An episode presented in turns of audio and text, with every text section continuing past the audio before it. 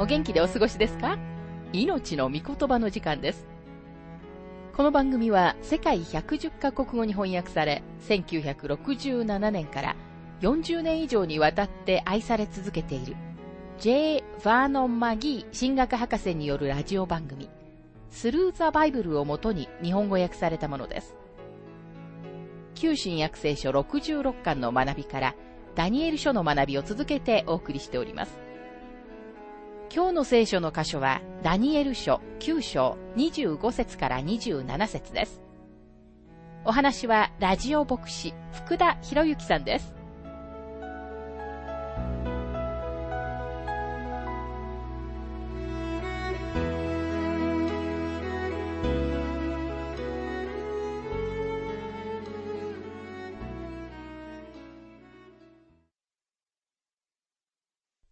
ダニエル書9章の学びをしていますが、25節から27節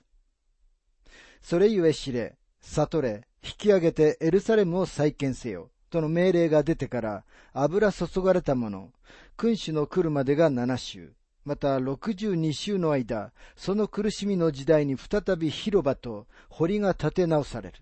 その62週の後、油注がれたものは断たれ、後には何も残らない。やがて来たるべき君主の民が町と聖女を破壊する。その終わりには洪水が起こり、その終わりまで戦いが続いて、荒廃が定められている。彼は一周の間、多くの者と固い契約を結び、半周の間、生贄と捧げ物とをやめさせる。荒らす忌むべき者が翼に現れる。ついに定められた絶滅が荒らす者の上に降りかかる。この箇所についてマギー博士は次のように述べています。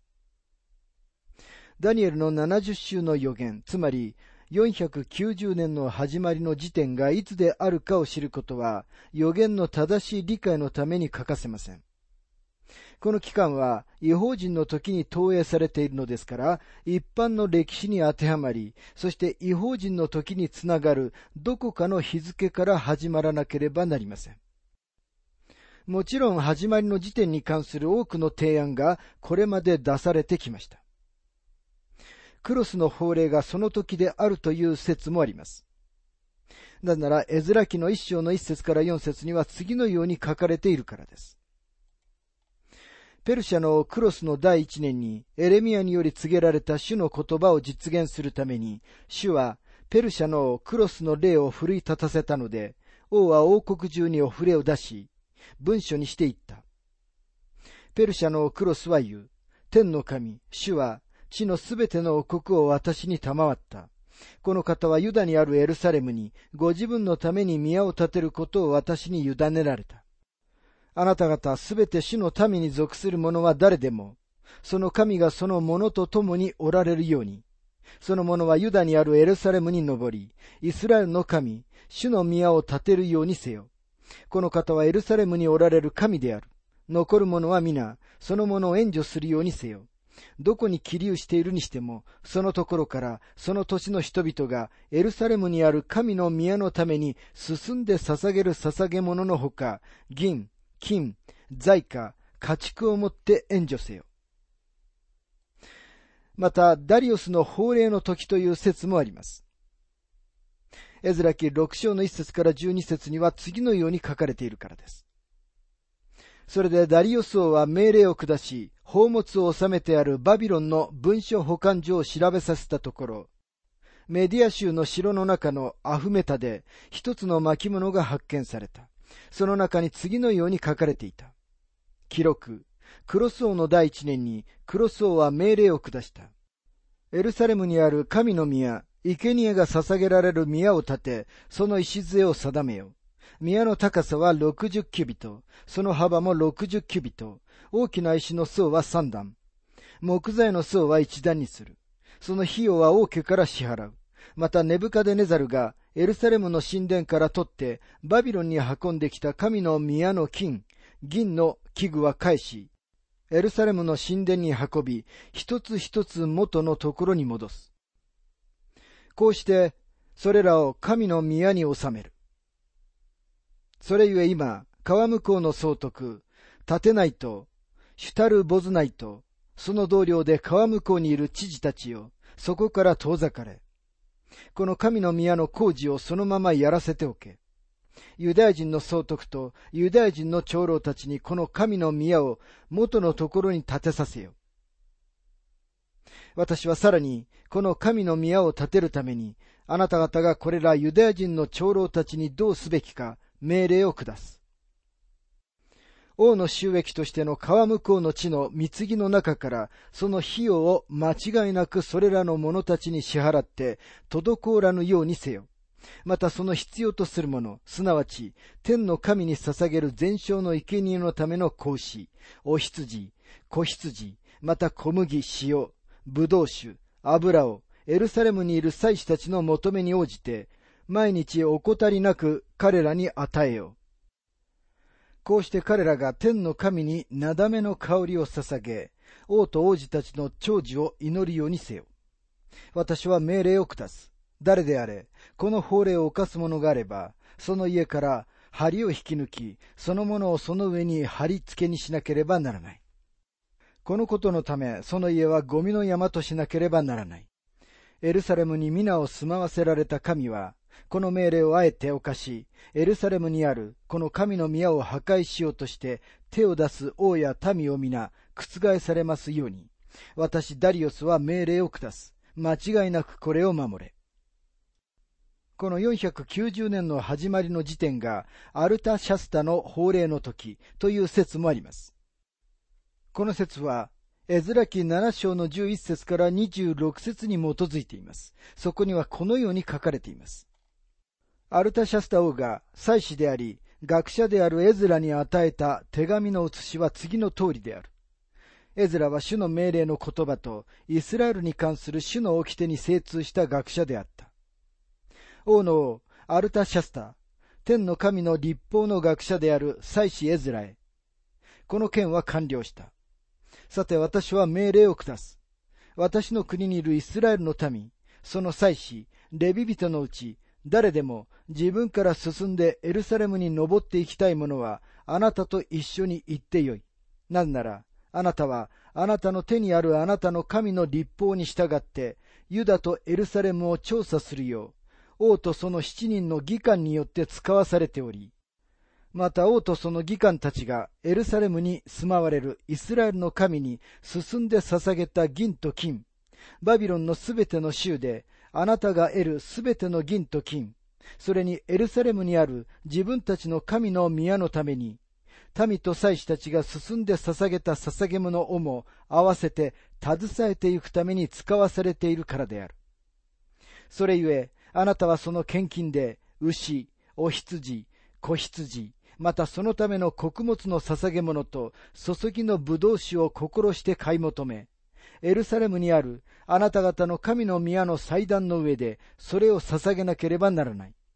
また残りの銀と金の使い方については、あなたとあなたの兄弟たちが良いと思うことは何でも、あなた方の神の御心に従って行うが良い。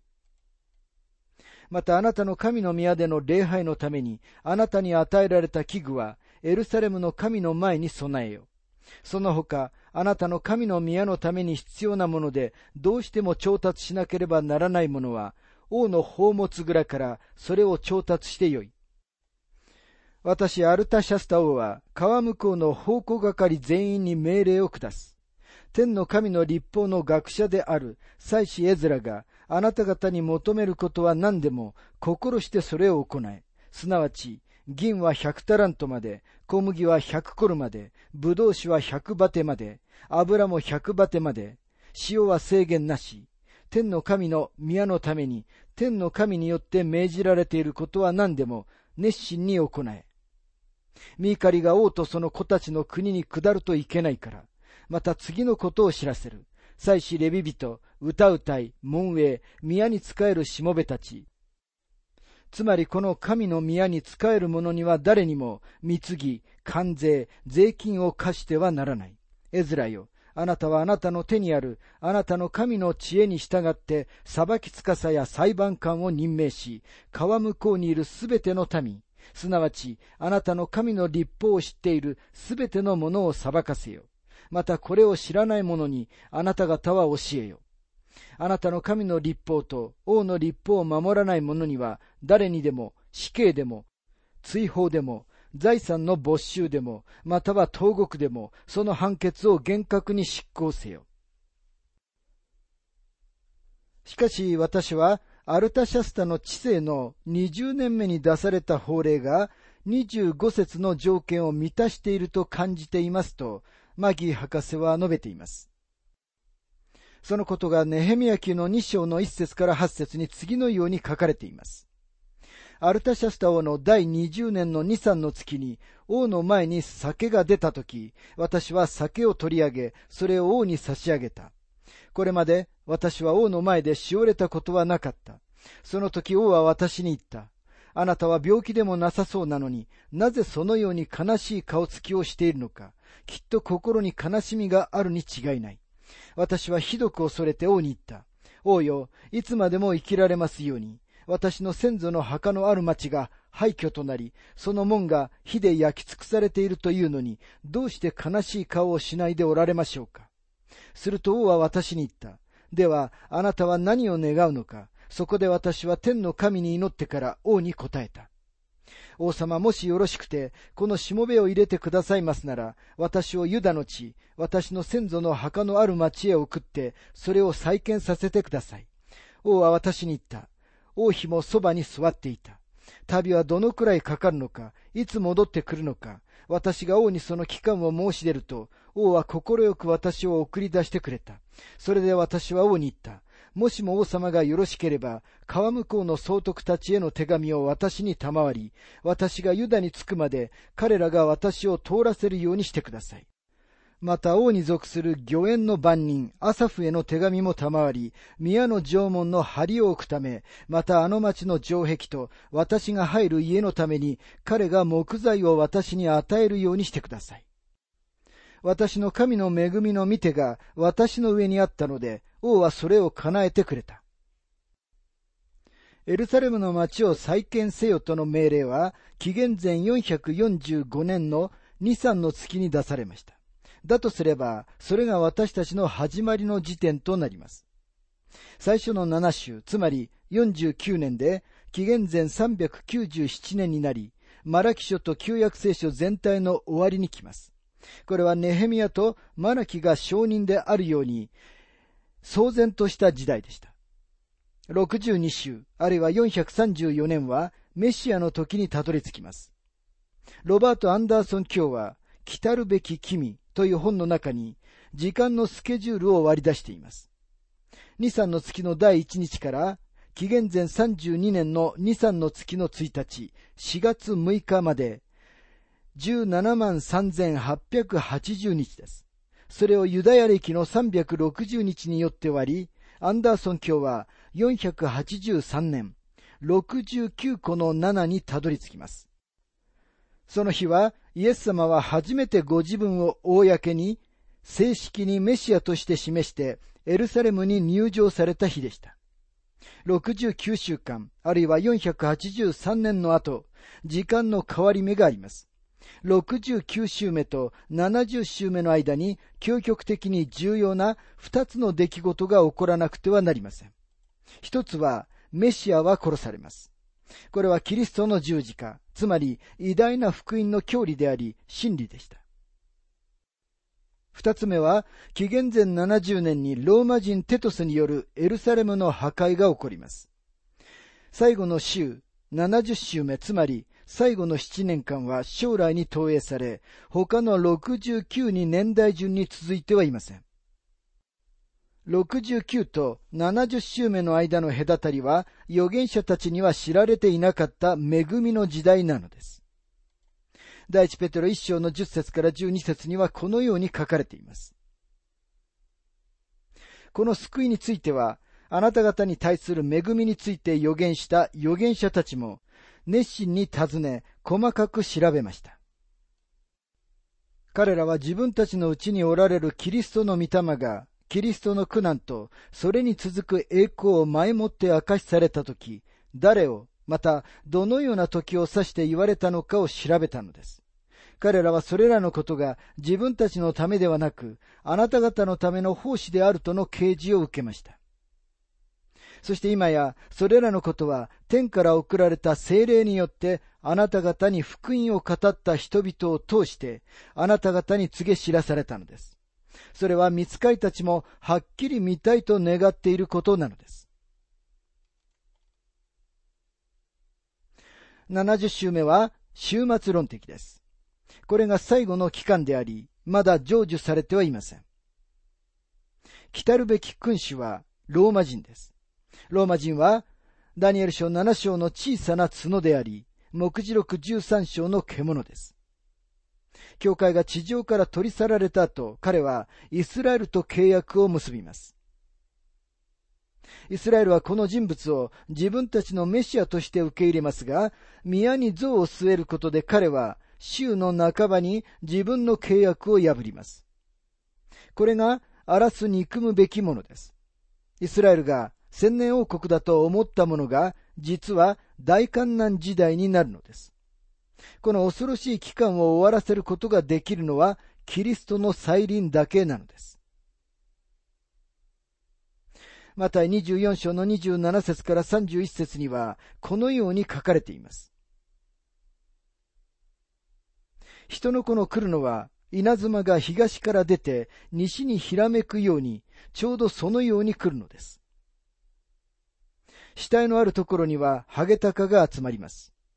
だがこれらの日の苦難に続いて、すぐに太陽は暗くなり、月は光を放たず、星は天から落ち、天の万象は揺り動かされます。その時人の子の印が天に現れます。すると地上のあらゆる種族は悲しみながら人の子が滞納と輝かしい栄光を帯びて天の雲に乗ってくるのを見るのです。人の子は大きなラッパの響きとともに、見つかいたちを使わします。すると見つかいたちは、天の果てから果てまで、四方からその選びの民を集めます。これを聞いているあなたは今、恵みの時代に生きています。そしてダニエルの70週目、つまり主イエスが大観難時代と呼ばれたその時は、まだこれから起ころうとしているのです。さて、ダニエル書10章の学びに入りますが、この最後の3つの章は、一つの幻として取り扱わなければなりません。幻はイスラエルの目前の将来と同時に、遠い将来のことにも関係しています。例えば、歴史的な小さな角もあり、また、後の日にも小さな角が出てくるということです。一部の学者たちは、この最後の幻がダニエルのすべての幻の中で最も偉大であると考えます。それほどの偉大さはないかもしれませんが、確かにユニークな部分ではあります。この部分には他のすべての章にはない特徴があります。この最後の幻では、啓示の方法さえも変化しています。もう一つの顕著な特徴は、最後の幻は前の幻の詳細を述べているということです。与えられた時点では全てが予言的でしたが、現代では多くが成就されて歴史になっています。同時に終わりの日に成就されるべき予言的なものもまだたくさんあります。すでに成就したものと、まだこれから成就するべきものの境界線はいつでもはっきりしているわけではありません。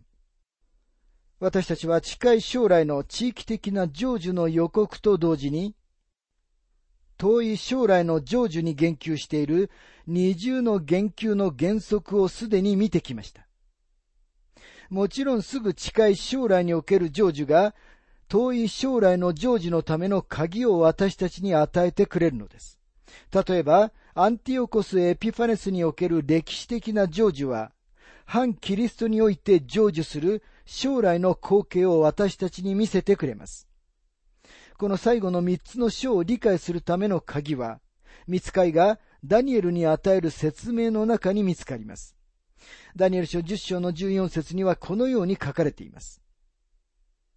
終わりの日にあなたの民に起こることを悟らせるために来たのだ。なお、その日についての幻があるのだが。言い換えればこのことが成就するまでには長い時間がかかる。そしてこの幻はダニエルの民、つまりイスラエルの人々に関することであるということです。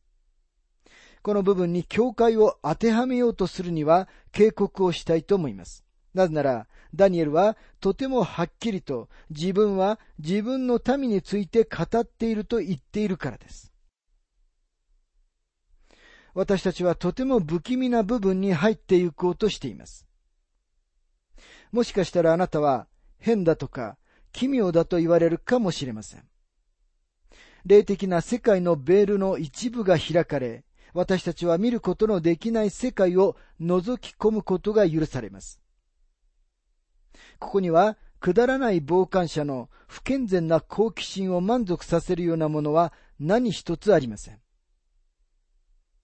でもダニエルの上にそのような効果をもたらしたのと同じような有益で襟を正されるような効果を謙遜な信者の上にもたらすには十分です。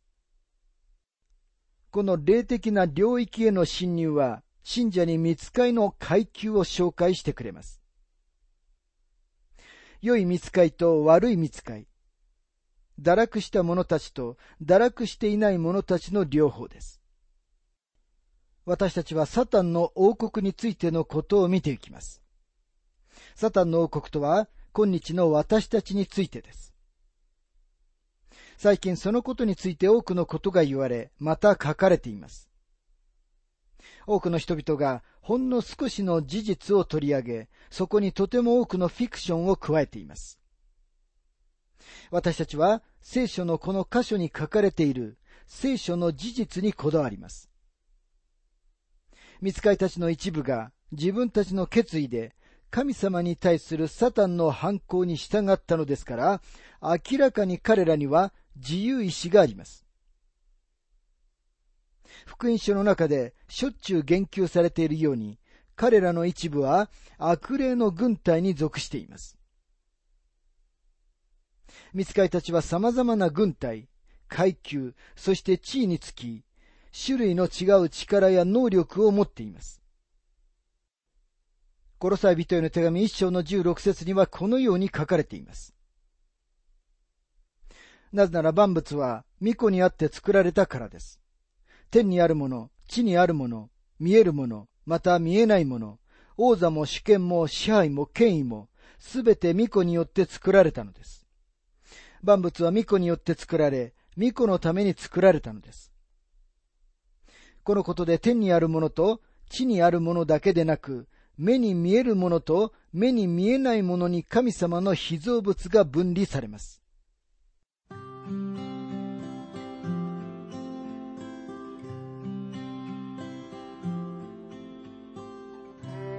命の御言葉お楽しみいただけましたでしょうか？今回は70週の予言というテーマでダニエル書9章25節から27節をお届けしました。お話はラジオ牧師福田博之さんでした。なお、番組ではあなたからのご意見、ご感想、また聖書に関するご質問をお待ちしております。お便りの宛先は、郵便番号592-8345大阪府堺市浜寺昭和町4-462浜寺聖書協会命の御言葉の係メールアドレスは全部小文字で ttb.hbc.gmail.com または、浜寺アット浜寺バイブル .jp hamadera.bible.jp です。どうぞお気軽にお便りをお寄せください。それでは次回までごきげんよう。